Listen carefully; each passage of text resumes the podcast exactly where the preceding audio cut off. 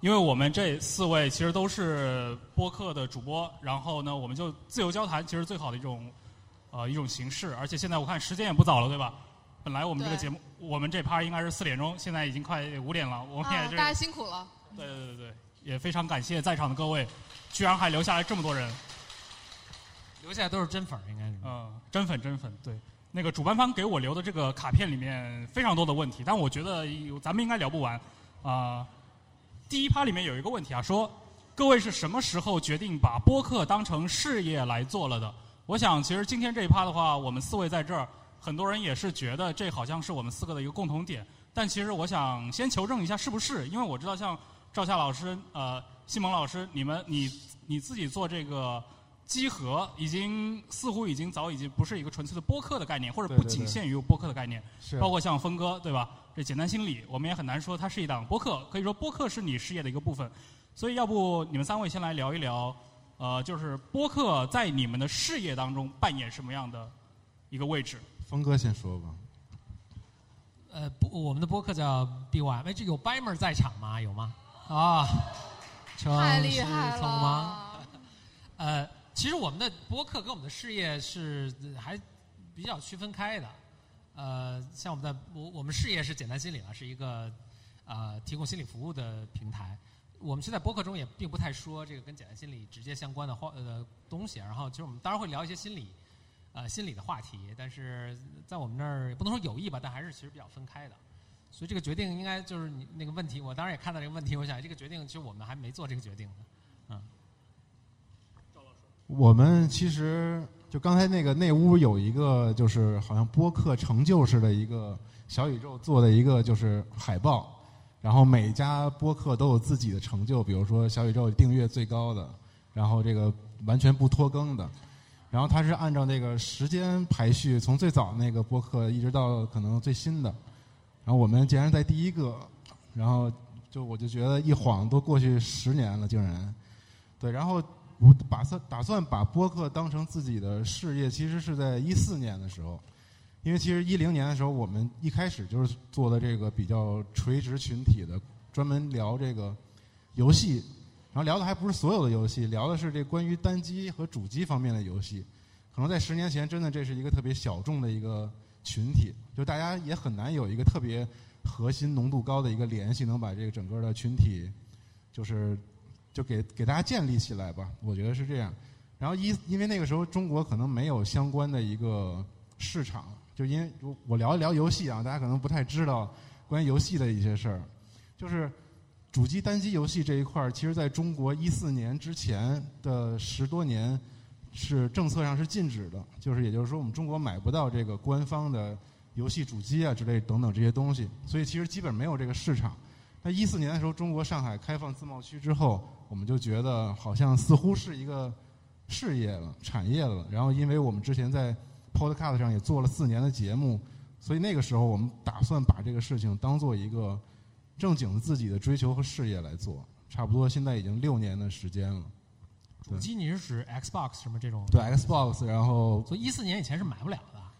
一四年之前能买，但是咱们只能在水货店里买。对，它算是一种走私品吧。神奇啊！对，是这样。嗯，米娅呢？呃，先跟大家做个自我介绍吧，因为可能有很多的朋友未必认识我。你们好，我是米娅。嗯，然后呃，我们有一个网络呃播客网络叫深夜谈谈，下面旗下包括大内密谈、枕边风和听涛轩三档节目。那么呃，我在这个播客网络里面负责。呃，我的搭档象征不愿意干的这些鸡零狗碎儿，嗯，然后我的职能就统称为 CEO 了。那与此同时呢，呃，我也有自己的这个节目，也就是枕边风，所以我是枕边风的主播。嗯，那说到什么时候开始，呃，把播客这个东西当成是事业来做，呃，我觉得要把我的呃这两个身份拆开来说。如果要说枕边风的话，其实呃，说实话，我连我自己都还在找。比如我今天碰到呃一些朋友说：“哎呀，那个还挺喜欢听你的节目的。”我就会说：“为什么？” 就是我也还在寻找它存在的意义，即便它已经六年了。嗯，那如果要说到呃，作为一个运营者。在做呃一个播客的厂牌或者一个播客的公司的话，呃，这个决策一方面是因为我的搭档也是我先生，嗯、就是象征，嗯，呃，可能其实今天他来要更顺理成章一些，但是我也不错，嗯，那谢谢谢谢，嗯嗯，所以对于象征来说，其实呃呃大内这个台也存在了七年了，一三年开始的。那么呃，差不多是做到第四年的时候，呃，我们开始考虑说是不是要呃用团队的形式来操作，并且试图让它做得更顺利一些，试图能够有一些收入。嗯，呃，我也是在那个档口加入到这个公司，并且开始进入处理这些鸡零狗碎儿的状态当中。那因此，其实我并不是一个原生的播客受众。我甚至不是一个原生的自然的表达者。呃，枕边风这个台的出现，是因为我跟象征的呃结婚，呃，然后我质疑播客这件事。就我认识他的时候，他就已经有大内密谈这个台了。呃，我说这个东西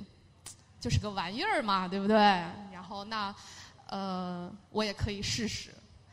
嗯，所以这个台才才发生的，所以它是一个枕边风是一个古早的夫妻吐槽节目，嗯，呃，所以怎么说呢？就是这样两重身份夹杂在一起，那么呃，做到今天，呃，一方面是想要为兄弟两肋插刀的心，嗯、导致。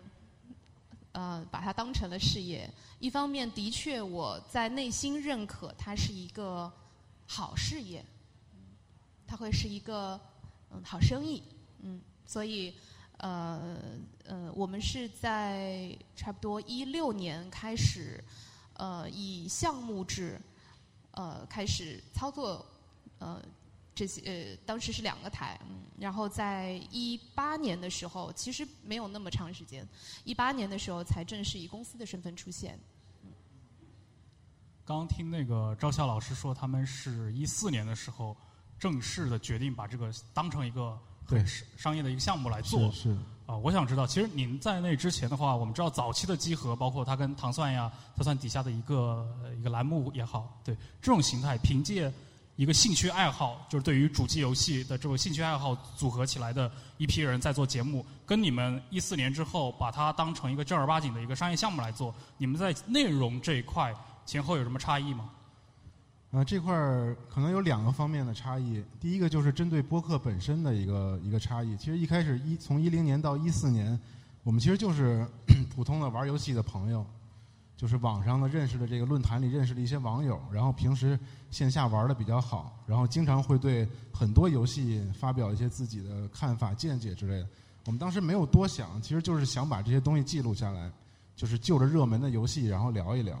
然后这时候你会发现，因为就像比如第一场 panel，梁老师他们说，就是播客这个东西一开始永远都是服务于小众人群的，因为你服务一个垂直的领域，你才有可能有自己的听众和用户，要不然谁会去听你的节目呢？所以在那个时候，一是国家政策没有支持，等于这个整个游戏群体其实不是在水面上的一个状态。所以通过当时的 podcast 的推广，因为我们相当于可能也是这个属性比较占优势，然后 podcast 非常愿意推广我们的节目，因为我们是专门聊游戏的节目，所以那个时候开始就就是怎么说呢？就是就就聊游戏，就是聊游戏。哎，这游戏好玩，这画面不错啊，这个怎么怎么怎么样的。所以那个时候其实也就积累了一批特别硬核的这个粉丝嘛，就真的跟我们一样，都是玩这个游戏，玩过游戏。哎，所以像仲青老师、像麦教授，他们都是那会儿哎，不是，这个就是我要说的第二个，就是仲青老师刚才这个 panel 也介绍过，就是大家可能都知道他是我们的一个很著名的嘉宾，然后他对游戏或者是音乐、电影领域的外延的一些文化的概念，就是聊得非常的好，就是由浅入深的可以给大家讲。就是一零年到一四年的时候，其实我们我们都是完全是兴趣爱好在做，没有考虑到内容传播性，也没有考虑到这个内容到底是否有更多的价值，可以让更多的人去分享。然后在一四年之后成立公司之后，我们就开始意识到一个问题，就是如果我一直在在跟这个我的朋友聊游戏的话，那可能在座不玩游戏的人，他们永远也听不明白，那可能永远也听不懂这个游戏。我跟你说，这画面特好啊，这个我砍了你一刀，那个数值一百多，特厉害，牛逼不牛逼？但这话题是不是也得玩游戏的人才会感兴趣？对，但这个问题就我们就发现，这个东西只有玩游戏的人才会知道。但是，如何让你的公司或者你这家媒体公司、内容公司获得更多的人，让更多的人知道游戏到底是什么样的一个东西？这个我觉得是我们那个时候思考自己的一个一个使命吧。就是说，我们能不能让更多的人了解到游戏不那么简单？它有更多的乐趣，它有更多的文化，有更多泛泛生的东西是可以值得去分享。反而可能让更多的人能够进入游戏的这个领域里，成为游戏的用户、玩家，了解到这个产品的优势。所以那个时候，我们就开始改变了我们之前做内容的这个思路。我们就开始找游戏和现实当中的一些连接，比如说文化的、历史的、人文的。科学的、心理的等等，我们都其实之前都有过类似的选题，然后这样之后，我们才在一五年到一八年的之间发现一个，就是就是扩散性的一个传播，就这个可能是你刚才所说这个内容在前后创业前后的变化，就大概是这样的一个一个变化。就我们还是希望小众的东西能被更多的人认识到，因为它确实有乐趣，它有确实有很多内容是值得。分享的，我觉得不论是从内容传播角度，还是从公司的自己发展角度来说，这个也是当时我们一个比较正确的一个决定吧。我觉得，嗯。哎，那我想知道，就是机核发展到今天的话，你还乐意被定义为一档播客吗？或者说，你怎么看待播客？至于机核，它是一种什么样的关系？呃，播客因为是我们就是一开始的最核心的一个内容嘛。但其实我也知道，就是如果只做播客的话，在在一五年我们成立公司之后，其实你很难以这种形态成为一家怎么说呢？呃，能够在这个游戏市场里面占据一席之地的这么样一个东西。因为播客在那个时候其实也没有说发展的像今天这么好，有这么多著名的播客，可能大家都津津乐道的去去传播。尤其是这种垂直领域里面，其实更更更少了。所以，其实那个时候我们想做的是一个更加丰富的内容的一个矩阵，因为都是从游戏的兴趣出发，所以我们就做文章，然后我们再做视频的内容，然后包括集成到我们的自己的 APP 里面。就是一四年我们开发了一个，就是可能别人都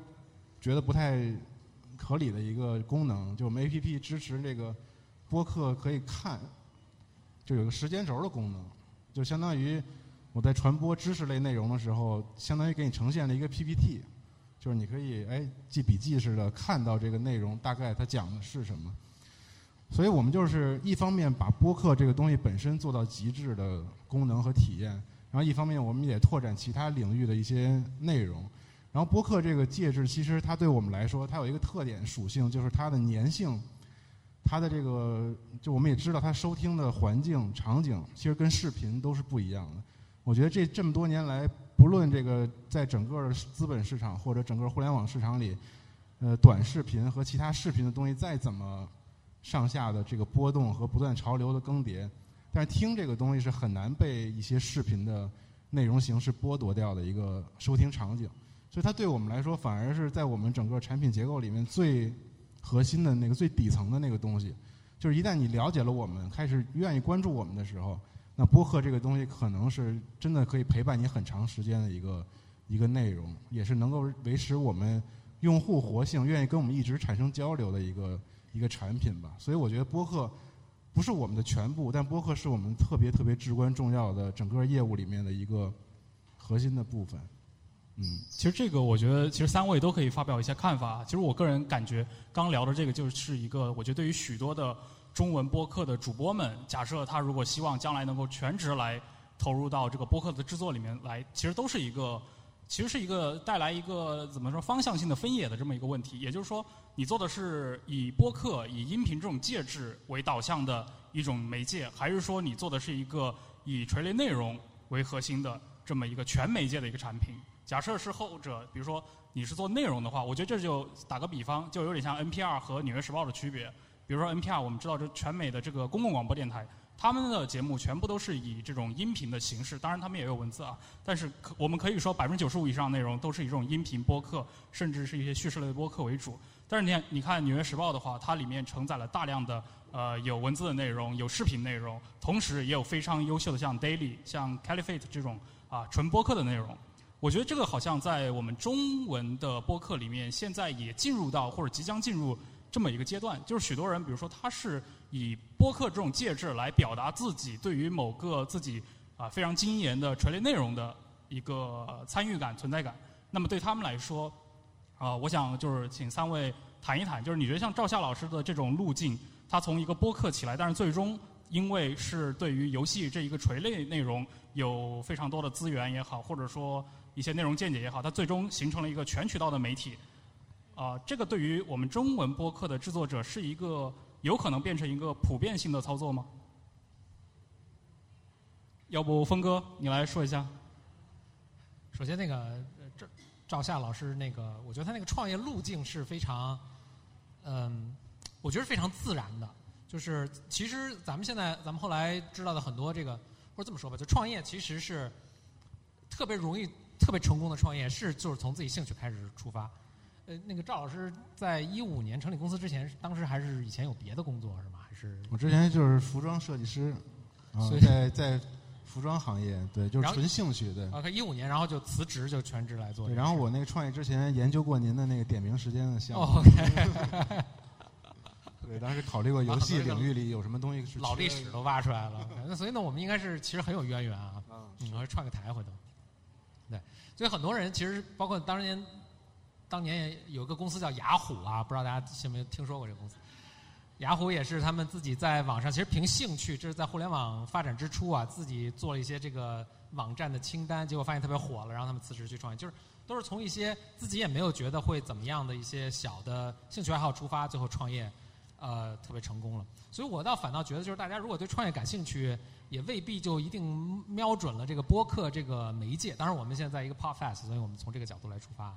呃，然后回到说那个这个是不是一个垂直媒体，然后去做？我们现在呃，现在因为做播客的朋友特别多嘛，然后包括我们 BOM 都还有一个播客创作群，里面有两百号人，大家都在做播客。对，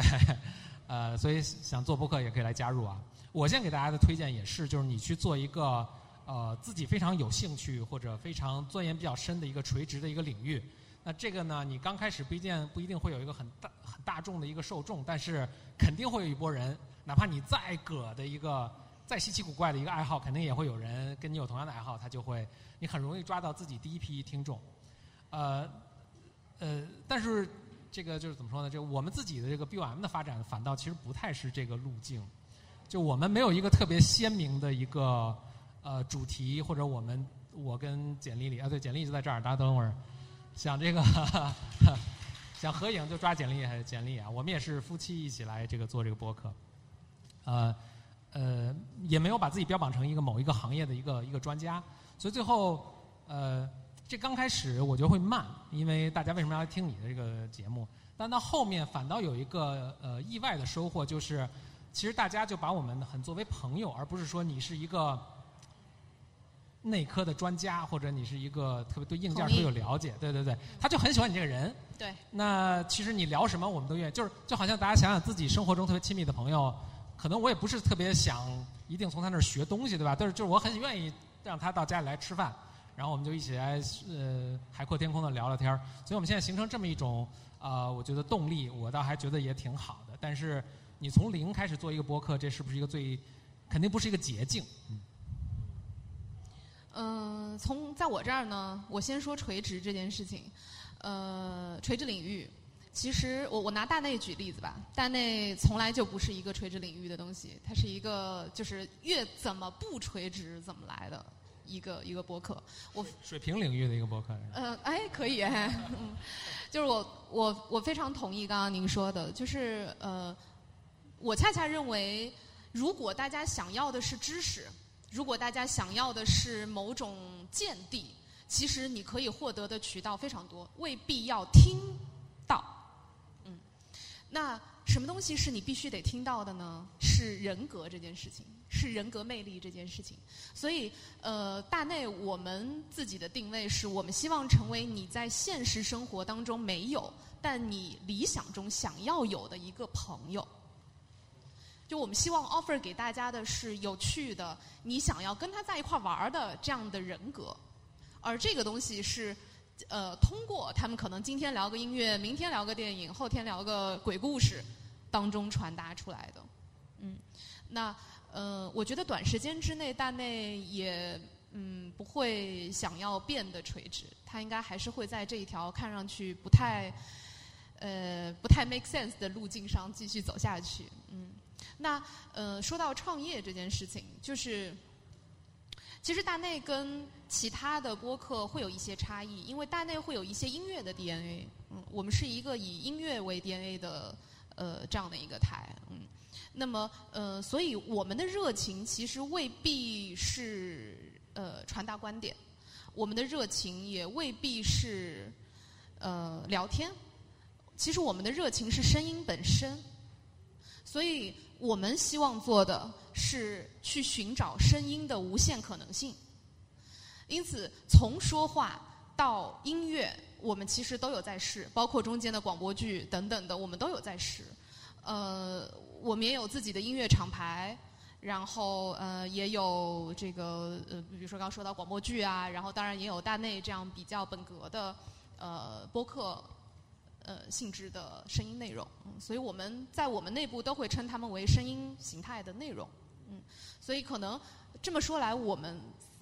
三方的这个路径好像都不太一样，嗯，但是都可以提供给大家做参考。我觉得，呃，到了最后一场，把我们放到一起，其实恰恰是证明了。呃，你看，就是这种宫里的老嬷嬷也都活得还可以啊，所以别别别，对，就都还全虚全伪的在这儿。然后，所以呃，如果但凡大家有兴趣，但凡大家呃有就是对啊，就是试一试的话，都欢迎大家。嗯，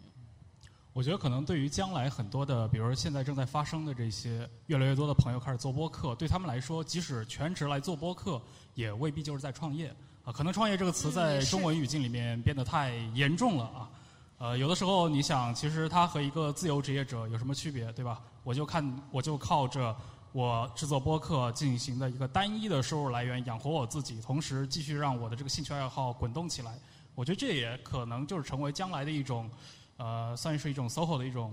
状态吧。对，就是我，我更喜欢就是简单的叫它为创造，而不是创业。业这个词就感觉很严重。对，当你说创业的时候，总觉得你要拉起百十个人的团队干一番大事情。嗯，马上就高精尖了起来。嗯，是的。其实我想说一下，就是刚刚我们说了各自，比如说赵夏老师也好，或者峰哥也好，你们各自。实际主业的这块的产品和你们个人的这个播客，有的其实是你们机构的播客啊之间的这么一个关联。其实我想说，如果纯粹从一个内容本身的角度的话，呃，有一个现实的问题，就是许多的这都不是中文播客的问题。比如说我们看英文的播客，英文有七十六万档播客，呃，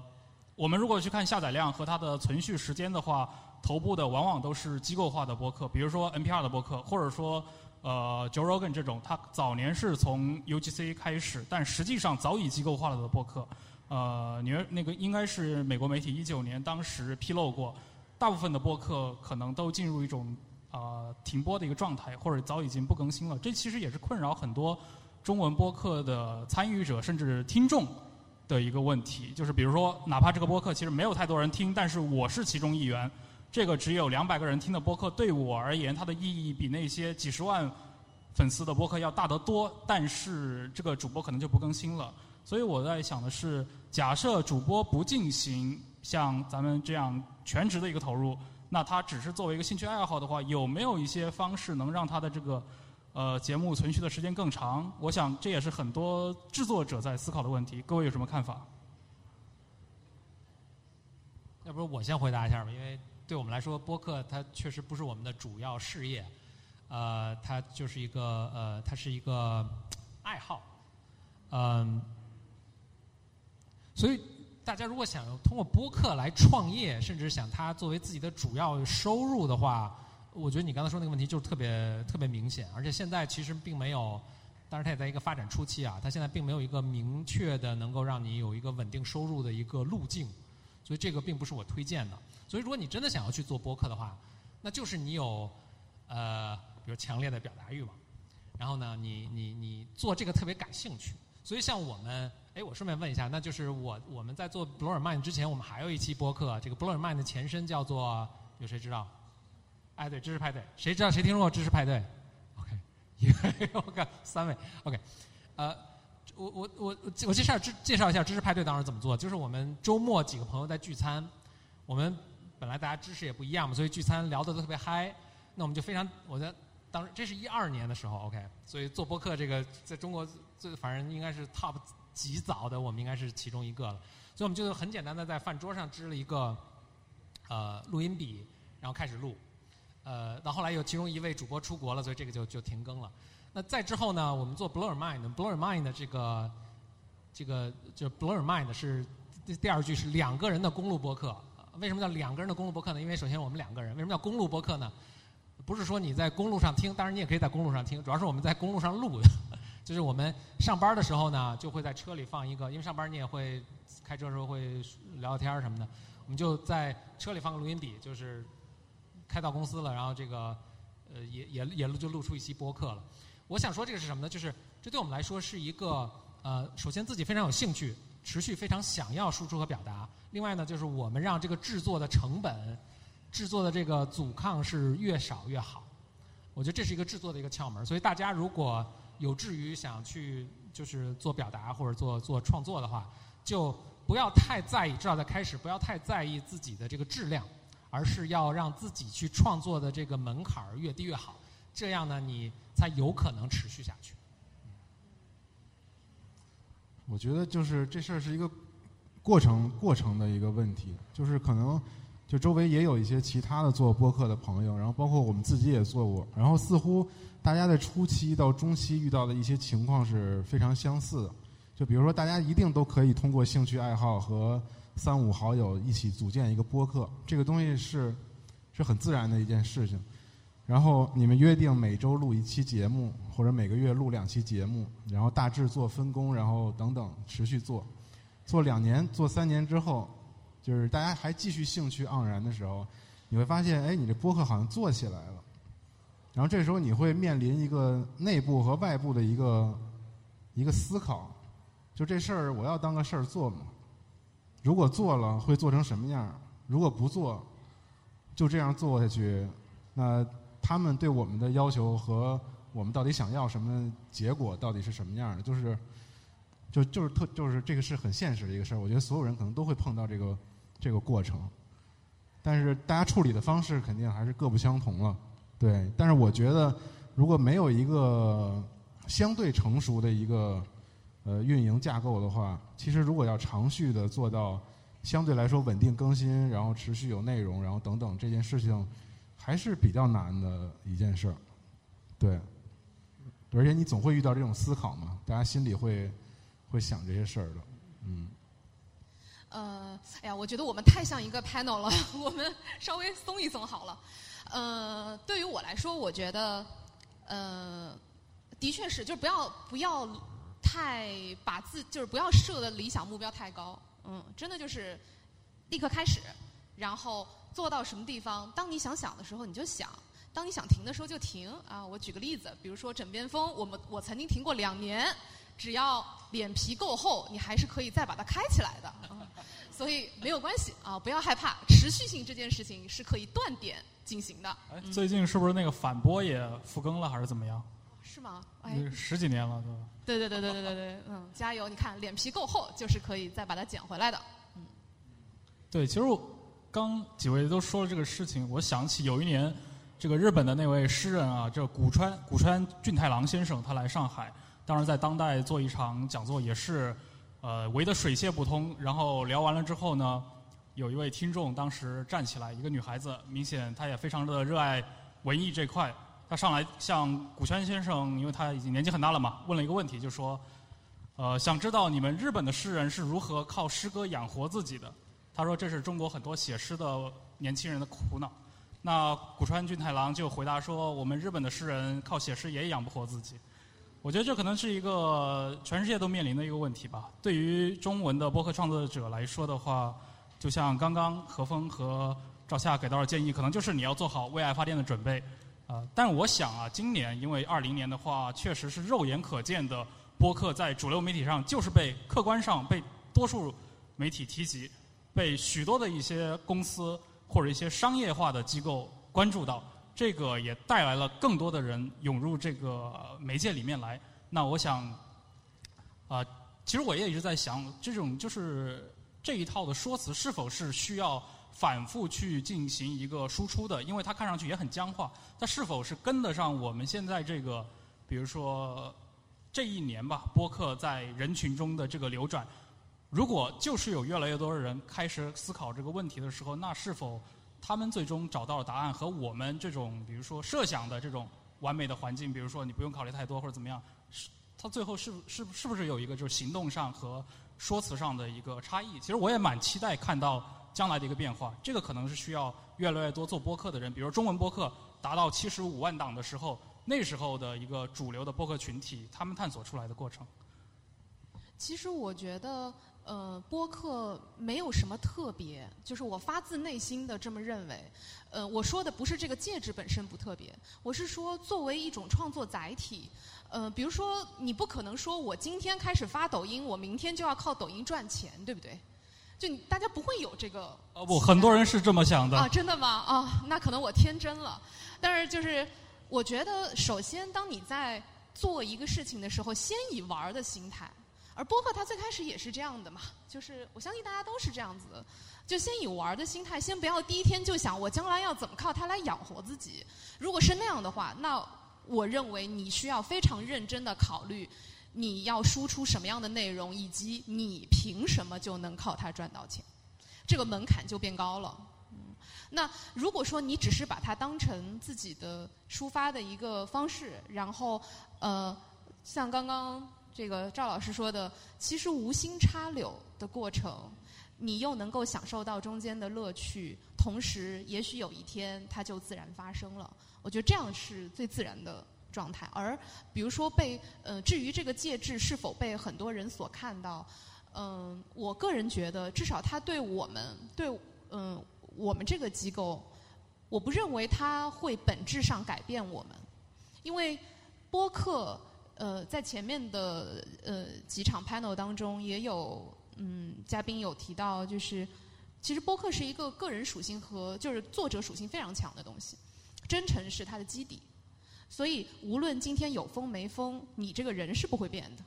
就你的创作者和输出者是不会变的，所以呃，它可能会让你被更多的人看到，但是我不认为它会本质上来改变我们。有一天，呃，当播客和短视频一样热热络的时候，难道我们就会变成另外一种人去做另外的内容？去，因为我需要赚钱吗？我觉得不是我不愿意，而是我并做不到。这个就是作者属性基底的呃内容。我觉得，嗯，它就是。那么涉及到，比如说一个内容，你刚提到作者属性这个词啊，我。就想到了，其实当我们在说中文、说播客的时候，讲的是一个极为宽泛的概念。也就是说，其实我们提到那种所谓的非音乐类的长视频，似乎，呃，其实理论上说，如果广义的说，其实都可以算是播客。非音乐类的长视频。长视频。嗯。你说音频吗？是？对，呃，长音频，长音频，不好意思，说错了啊。但我想的是，其实如果套到文，所以郭郭德纲那个也算博客，可以。你说哪个？郭德纲那个也。小说呢？呃，如果他们是为了音频而做，我觉得确实可以算博客。但是小说不一样，小说它是个视频节目，你说把一个视频节目的音轨扒下来，这是不是一档播客？这个可能就要从头开始聊起了。但我觉得，比如说北美的这个英英文的播客市场里面，我觉得像喜剧类的播客是非常重要的一块儿。郭德纲的东西从凭什么不是播客呢？嗯，对吧？我们在苹果播客上常年霸榜的就是郭老师。但是我们装作他不存在。我们讨论过中文播客的时候，从来不邀请他，我觉得这是有问题的。不是邀请他，人家也不来呀。啊，对对对对，我们还是希望 Podcast 的影响力更大一点。直到比如说明年，假设能邀请到郭老师来谈一谈，对吧？啊，这也是个挺不错的一个想法。我回头跟杨怡要沟好好沟通一下。对。对，但是我想说的是，其实对于文字来说，我们看可以看到文字内容的分野是非常的细的。它有专业的文字媒体，比如说我们看杂志或者出版社出版的这些书籍，也有极度个人化的，比如说写个博客，我的个人网站，对吧？我抒发我个人的观点，甚至我自费去印刷我的一个诗集什么的，爱看不看。这个套用在播客里面来，还播客还没有进入到那样的一个有所谓的专业化，有所谓的一些个人化的表达，还有一些介于两者之间的东西。呃，其实我想问一下，就是三位对这个事情是怎么看的？播客这种音频介质啊，非音乐类的，或者说以今天大部分是谈话类嘛为主体的这样的一个媒介的话，它将来有可能发展到类似于像文字那样进入这种高度分工的阶段吗？呃，声音这个事儿，我觉得就是我刚才也说，就是我觉得他这十多年来，其实他没有随波逐流过，就是因为他的收听场景之类这个东西，对他本身的这个限制，既是他的优势，也是他的劣势，我觉得。所以我觉得他很难说像其他媒介一样，造成其他领域和链条的那种传播。就是其实我们做这么多年以来，我们觉得。呃，为什么一个电台节目能够传播？其实可能百分之九十都是我们的听众在自己的人际圈子里面去做的这个推广和传播。就有时候你会挺难去让它爆炸性和复制性的去去去传播的，因为如果你针对比如说，即便你聊了一个非常热门的一个话题，但是它依旧是一个很长入门门槛还是很高的一个一个形式出现。就有时候，就我自己会听一些其他的播客，我有时候也很难真的进入到这播客的最后，就是所以可想而知，这个这个事情是真的挺难的。就是播客的群体真的就是一个很独特的一个群体，他们喜欢长时间的收听一个内容。哎，那我问个问题，像那个呃机核这个，因为你这个受众是其实非常具体的一群人，嗯呃，比如说你有没有有这个估算吗？就是玩游戏或者硬核玩游戏这边有多少人其实已经成为你的听众了？不知道哎，嗯嗯，感觉我们先问一下赵笑老师，感觉我们中国的主机游戏玩家有多少吧？这数量？中国卖卖了保有量多少？卖了多少去年海外有一个调研机构公布的数据是中国大概有光主机用户应该是一千万左右，有这么多，就是一百个人家就是 OK 啊。就是也也不多感觉哈。然后，然后 Steam 这个平台不知道大家知不知道，它是电脑上玩玩这个电子游戏的一个平台，你可以在上面买游戏嗯和这个联机等等。然后这个平台从一四年开始，一直到一八年、一九年，在中国大概很快的速度积累了大概四千万左右的用户，所以这方面就是还是比较多的。所以我们其实更多的时候就是主机游戏跟单机游戏，其实它现在也都是在一块儿讨论，因为大部分的游戏开发商不会把自己的游戏专门在单独的平台上发售，这样的话收入也不多嘛，也有很很难说有平台商愿意再花那么大的钱去买他们这个独占了。所以就是其实这是同一个领域里面的这个话题，但是听依旧还是小众的东西。嗯，就像刚才说的，就是我不认为我们的核心听众的数量能够代表整个的这个游戏这个兴趣的圈层。你们的听众量级是一个什么样的量级？能透露一下吗？我们差不多，呃，如果自自己站内的话，我们日活差不多是二十多万，然后这二十多万人呢，差不多有这个百分之五十的人，从数据来看是来了会听节目的，对，所以这每天大概就是这样的一个状态，但不包括比如小宇宙和网易云之类这些平台啊，对，所以你说能够代表吗？其实它是很，也是很很挑人的一个一个一个媒介了，对。但它确实就是它的陪伴性很好，就会有很多的你的老朋友们会一直听你在聊，就仿佛他们已经就是跟你一起很久了，对，很了解你这种感觉，对。但是文章还是比较热门、比较点点对点的这种这种感觉，对我觉得跟音频非常的不一样，就音频很独特，就可以这么说，对，就是。如果作为一个内容机构来说，它并不具备很优秀的传播性，我觉得可以这么来说。就客观评价的话，那如果说你要是有一笔预算的话，可能更多的公司会选择去做短视频或做其他的东西。但是我们一直坚持做这个，就是因为我们觉得，就是这个东西吸引来的这个我们的朋友用户，真的是还是不太一样的一批人。他们不浮躁，你知道吧？就他们愿意花时间去了解更多你感兴趣的内容。所以就是我觉得一直有价值这个事情可以长续的做下去。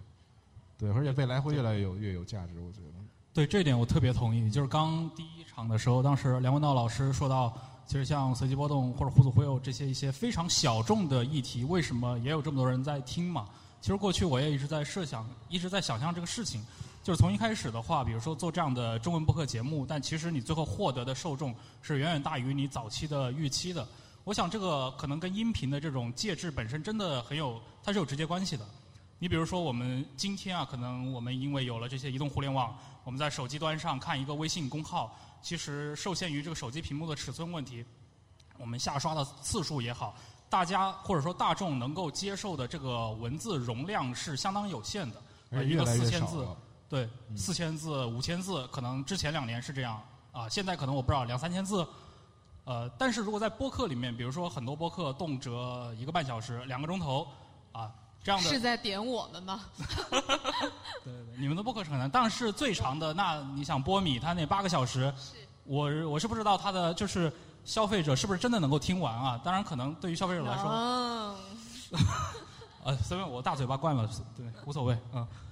但我的意思是，其实你如果算一算这个字数的密度的话，对吧？呃，比如说像我其实每次用讯飞来统计我的这个文稿的话，比如一个小时的一个。一个节目，我可能说了两万六千字。你想，在一个我们读图或者读文章的时代，你让逼着人摁头让你读两万六千字，无论是让你读两万多字，还是让你读一个半小时，都是很困难的。这个涉及到我们用眼的一个功耗的问题，所以我觉得这些都是直接。为什么有这么多人现在愿意花时间来听播客，或者他过去不听，他试了几次，对吧？听了一下，比如说听了像峰哥和简丽丽的节目，或者听了集合的节目，突然觉得我靠，这个都这个渠道好啊，就是他们很容易变得非常有粘性。我觉得这里都是跟他们这个媒介属性有直接关系的。其实，在这一点，我既同意又不同意。就是我自己觉得，声音这个介质，它所能够承载的单点的信息的密度是比较低的。就是比如说，你可能看一句话，这就是看一段文字，这个文字里面所包含的信息，可能会远大过于你听差不多字数的一个人在那叨不叨。嗯，那但是是什么东西让音频这个东西会让大家觉得哦有价值，或者我似乎听到干货？它未必是观点，未必是知识。而是你所脑补的想象力。我觉得你刚刚问到说，呃，音频是否会细分？我是坚定的认为它一定会细分，而且我认为它已经在细分。这个细分是以什么为标准呢？是以你需要，呃，你在听这个音频的过程当中填充进的想象部分的比例来细分的。比如说，我们可以看，呃，知识付费。知识付费，知识付费是所见即所得的，就你不不太需要填充那个想象力，你只要 get 他在跟你说什么，对吧？你觉得啊，学到了。你说的知识付费是指付费课程是吗？付费课程，对对，付费课程。然后一直到，比如说我举个呃例子，比如说呃拿我们自己的节目举例子吧，比如大内。大内的节目其实很多时候你需要脑补的是大家谈话的场景，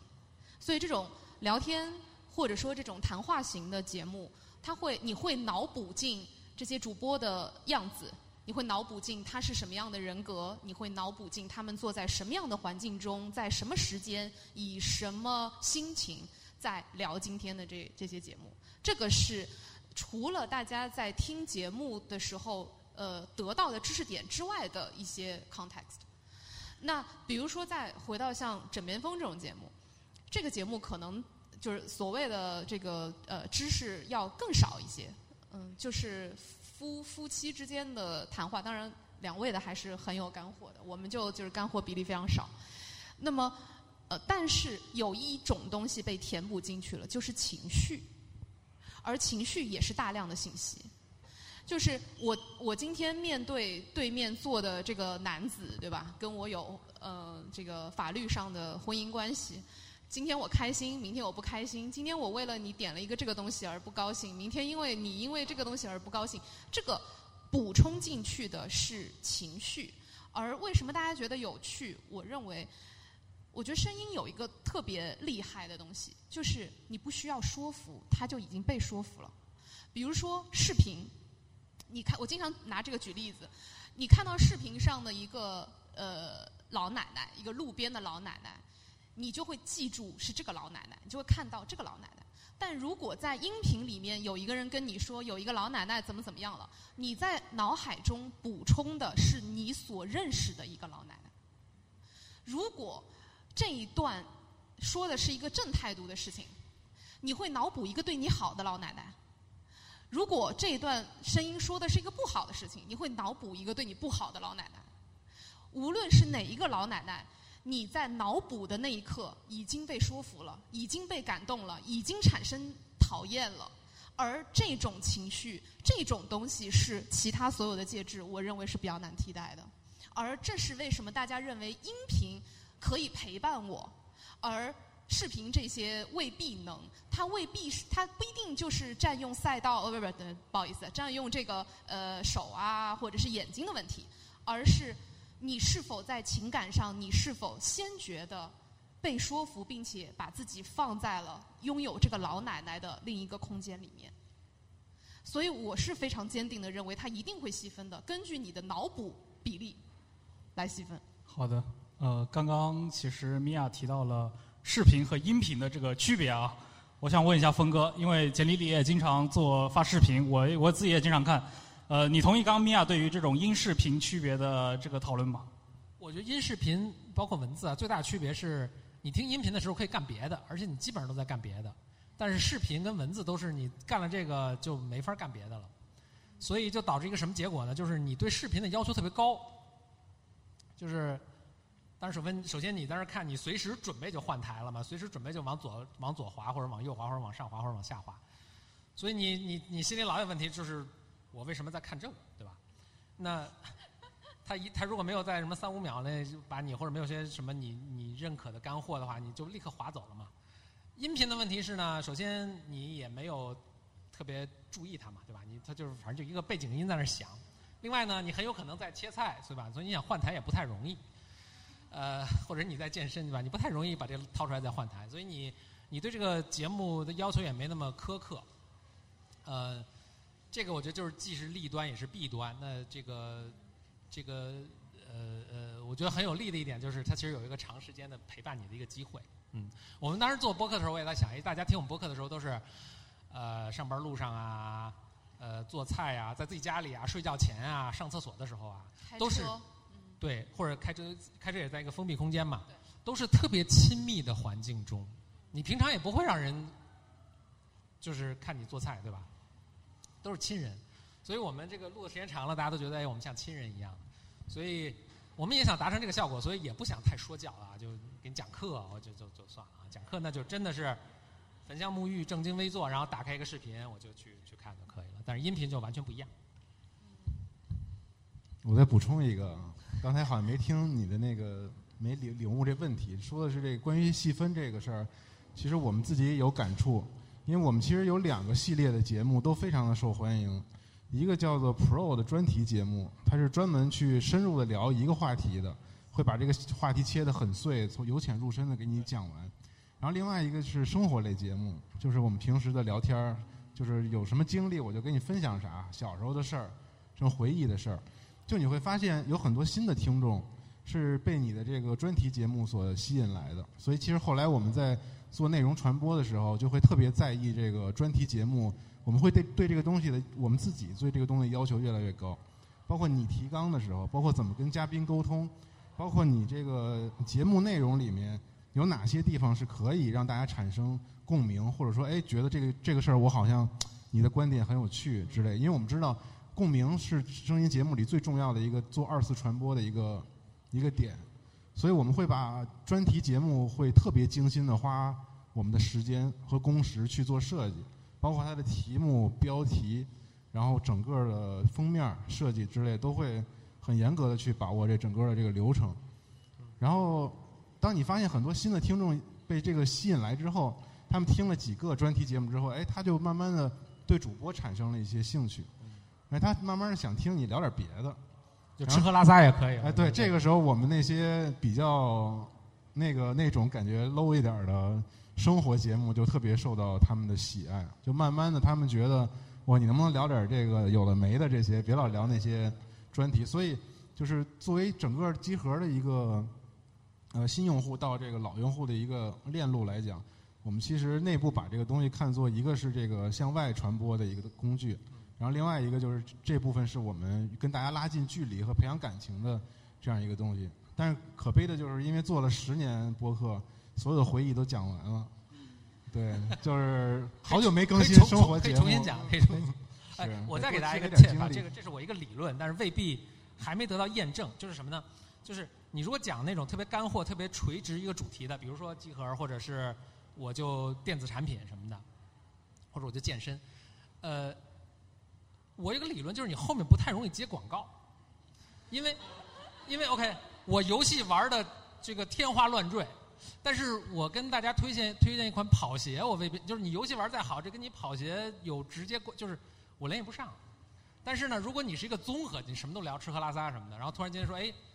我就顺便再给大家推荐一款跑鞋，因为就是我我我对你身上没有一个明确的一个某个技能的一个标签儿。或者你说我讲经济学讲天花乱坠，那你一定卖跑鞋卖的好吗？那不一定。你对跑鞋的品味好吗？不一定。但是，如果我就是把你当做一个朋友，然后你整体的一个生活品味是我认可的，那你从推荐跑鞋呀，你到推荐一款酒啊什么，我可能都更容易。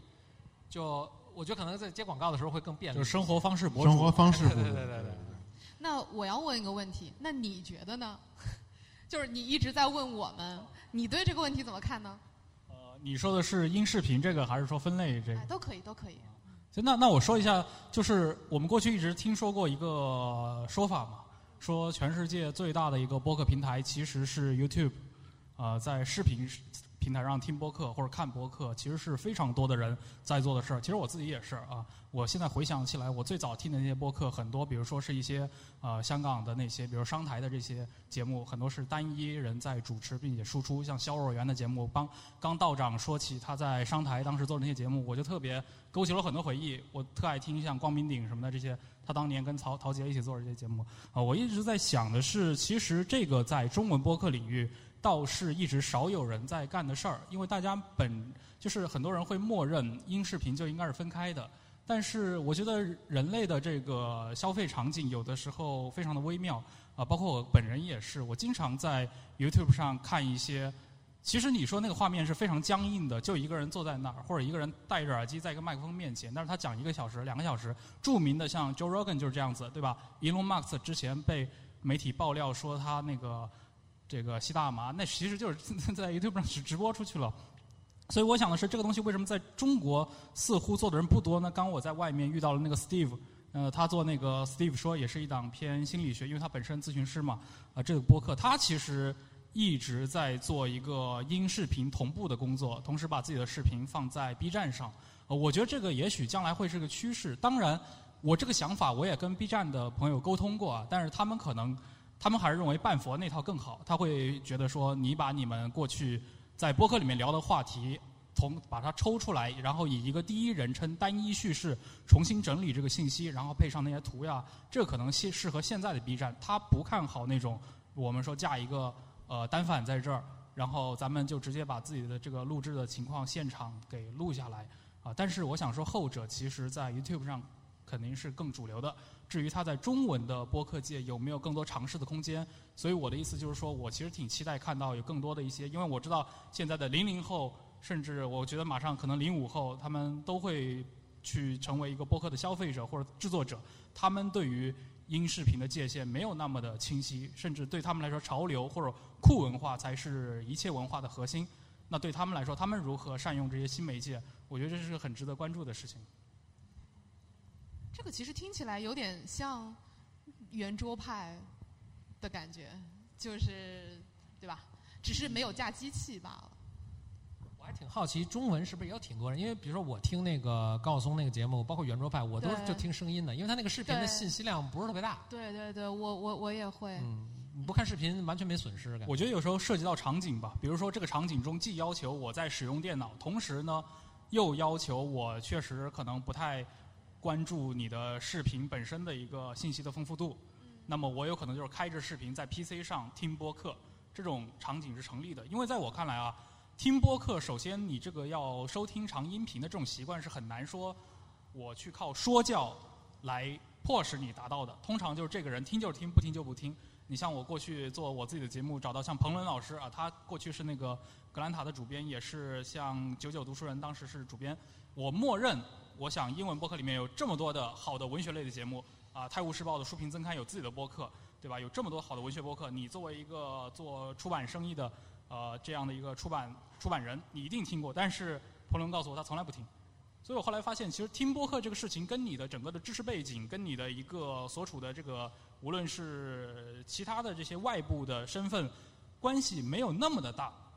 听就是听，不听就是不听，它是一个很涉及到你私人的一个获取媒介的偏好问题。这个问题它不是靠，不是靠你的什么教育的进阶，或者靠别人的一个灌输来来赋予的。所以我想的是，其实音视频这块在播客上的结合应该有挺多的。我其实我自己那个团队最近新装修了一个录音室嘛，那在装修的时候其实就做了很多一个视觉上的一个提前设计吧，就是期待将来是不是可以架台单反呀？因为我想有很多关心互左互右内容的这些潜在听众，但是他们可能一两年内都不会有听播客的习惯，但也许他对这个内容是有兴趣的。我觉得从呃增加遇见他们的几率来说，它肯定是有意义的。也就是说，可能他未必听长视频，未必在喜马拉雅或 Podcast 上面，未必在小宇宙上面。但是，那我们希望他可以在小宇宙上面。那么，但是呃，也许他是一个视频用户，可能他在视频端跟你相遇。我觉得这个是有意义的。好，那刚刚其实时间应该早就过了，呃。那我们接下来要不进入一个跟观众 Q&A 的环节？好，我这边有有有征集到一些问题啊，一个是那个呃，这边刚好有两档夫妻播客节目的那个主播，然后大家是想问，做这样的节目对那个呃你们的这个二两二人的关系有什么帮助或者促进，或者是有什么影响呢？那这个必须得你先回答。我先听听。早早年就是，也可以问简历里。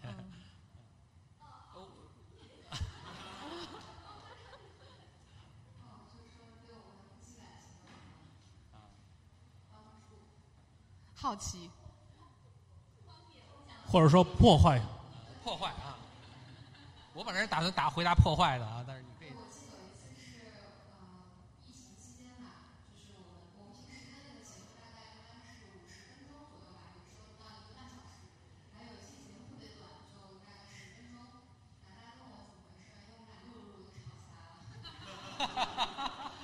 这个是常态，后所以后面有个三十多分钟的彩蛋啊。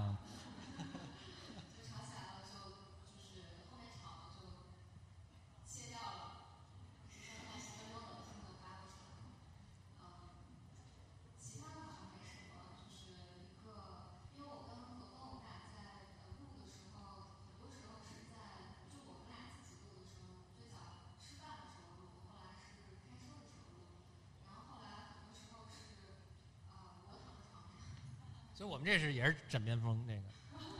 真的枕边风。下次一起串个台吧，不如怎么样？枕边的风歌。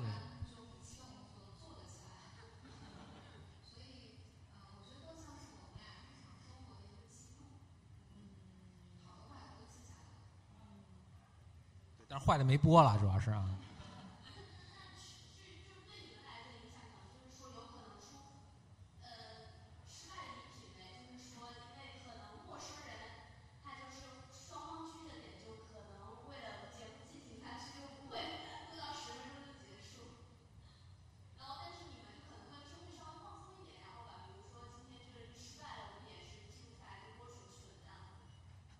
失失败还是很少了，就是如果看都快吵起来了，就是不会选择今天录播课嘛，对吧？所以还还是今天大家都酒足饭饱啊，然后心情愉悦的时候。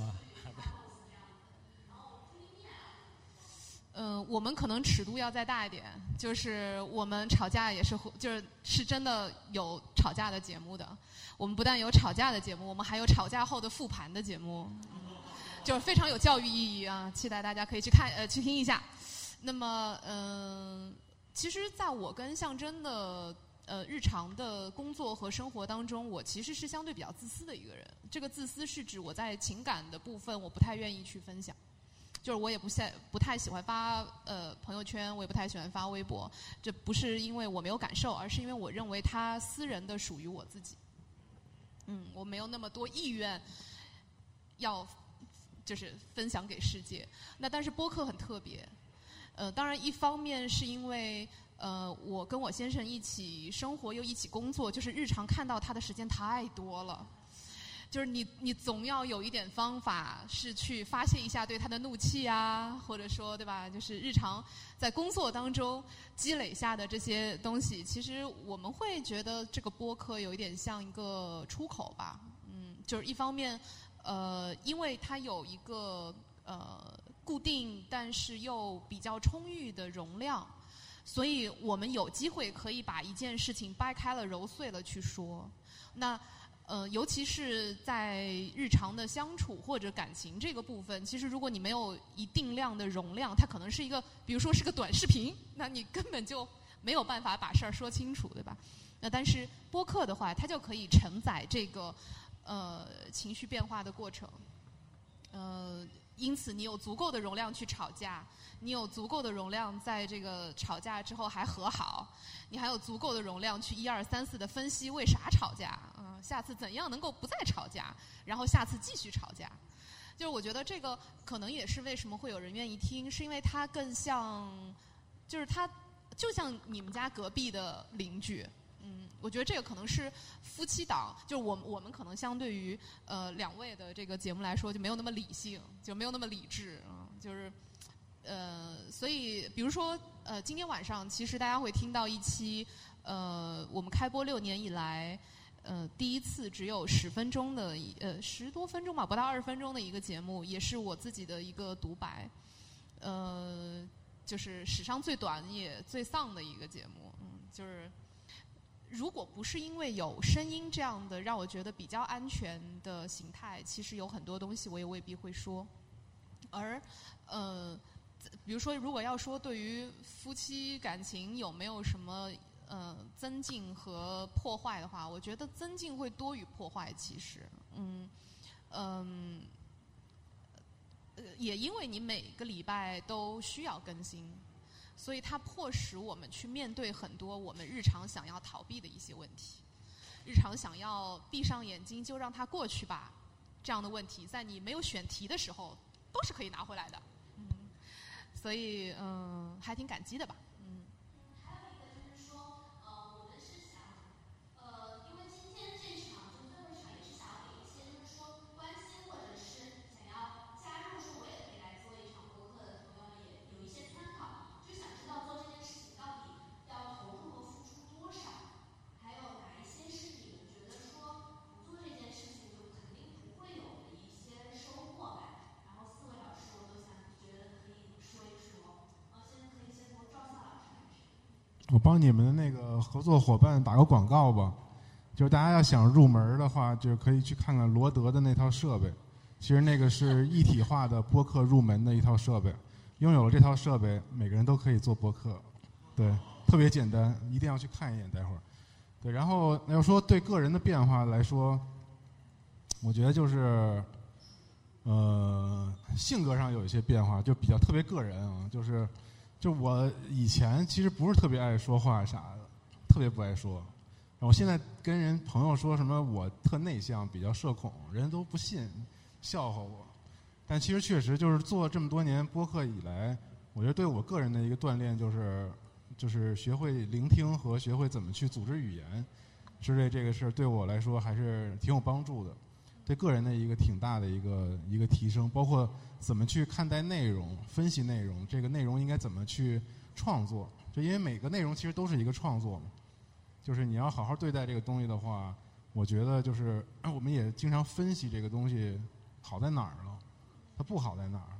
就是这都这都是一些经验之类的，我觉得挺有收获的。对，就这样。呃，那个我我我补充一点啊，那个就罗德那设备我也有，不过那个呢也好好几千块钱呢，呃，而且呃，其实我还专门写过一篇啊，这个大家可以去听我们节目，就是你一旦晋级到那个设备之后呢，其实对你要求还挺高的，录音的场地呀、话筒啊、这个话筒的这个使用方法等等。其实我建议啊，就是尤其刚刚入门，大家特简单，找一个录音笔，然后找一个那种 Zoom 领领领夹都不用 Zoom 那么高级，我们当时就拿一索尼的三百块钱录音笔就足够用，然后拿一个那 Zoom 也行了，也挺好的，然后拿一个领领夹麦就足够录了，就是两个人以内两包括两个人录都足够足够可以啊，所以呃刚开始我也建议不要投入太多，你好几千块钱你还得还得想一想，三百块钱可能就比较容易。我把钱花了才能更好投入，要不然白花了。就跟健身房一样，循是吧？序渐进啊。呃，我的收获是特别大的一点是，因为你有一个录，然后回来自己要再听一遍去剪剪辑的一个过程，特别有助于我表达。一个特别明显的一点就是，我录这么几年播客，我的口头语少了很多。嗯，简历里就没有变化，因为它不剪辑，所以 他没有听到自己的声音。对，所以呃，这个特别特别直接的一个帮助，你都不用刻意的去练习。当你听到自己的这个说话在被录出来、复制出来的这个状态的时候呢，你就会能感觉到，然后你的表达就会自然而然的就会越来越精简。嗯，除了那个金钱上和这个财力上的投入，还有时间是力上啊、时间上啊那些投入也可以包括进来。就比如说时间，然后会不会呃需要我那个花很多的，比如说业余的那个时间拿来投入在里面。哎，赵老师，不是这样喜欢弄，你肯定不怕费时间嘛，嗯，是吧？我觉得这个也是比较自然的事儿我们那时候就是大家一块儿聊完了之后，一块儿就喝酒去了，就是当聚会了。其实就是特别简单的一个一个事儿。然后慢慢做着做着，你才会发现，哎，是不是这期节目哪儿有点问题？下这个之前那个为什么还挺好？你们就聊聊这个，其实就特简单。入门就是我觉得简直就是特别简单的一个事儿。嗯对，同同意张老师啊。嗯，我觉得，呃，比如说我们也有过那种一刀不剪的节目，就是，所以我认为还是自己的预期的问题，就是说，呃，先不要把这个预期设得特别高，先不要说啊，我一定要做满一百期啊，一千期，或者说我非得要做一个在制作水准上怎么样超越中文播客天花板的这样的一个节目啊，就先不要设到那儿，然后先试试看。我我我一直都认为，其实呃。逐逐渐做着做着，然后小步快跑，然后去调整是比较重要的。因为我觉得播客有一点特别特别好，就是我昨天还呃前天还在跟我一个做电影编剧的一个朋友聊，他觉得其实电影这样的创作的形态的那个正反馈特别长，就可能他想要知道我这个我写的这个东西到底好还是不好，可能得好多年过去了。嗯，那但是对于播客来说，你呃甚至。可能什么两三天，你或者你如果你一刀不剪的话，你今天下午就可以。对你今天下午录，然后你晚上上去，可能再过一两个小时就有人留言了，沙发对吧？那你就哎正反馈出现了，就是其实它是一个很有乐趣的事情，把它多变成一种乐趣，然后再看它是否有可能可以成为一个别的什么，比如一个营生或者是别的什么。嗯，那至于说有什么东西是在这一路上。呃，有收获的，我觉得是一群人。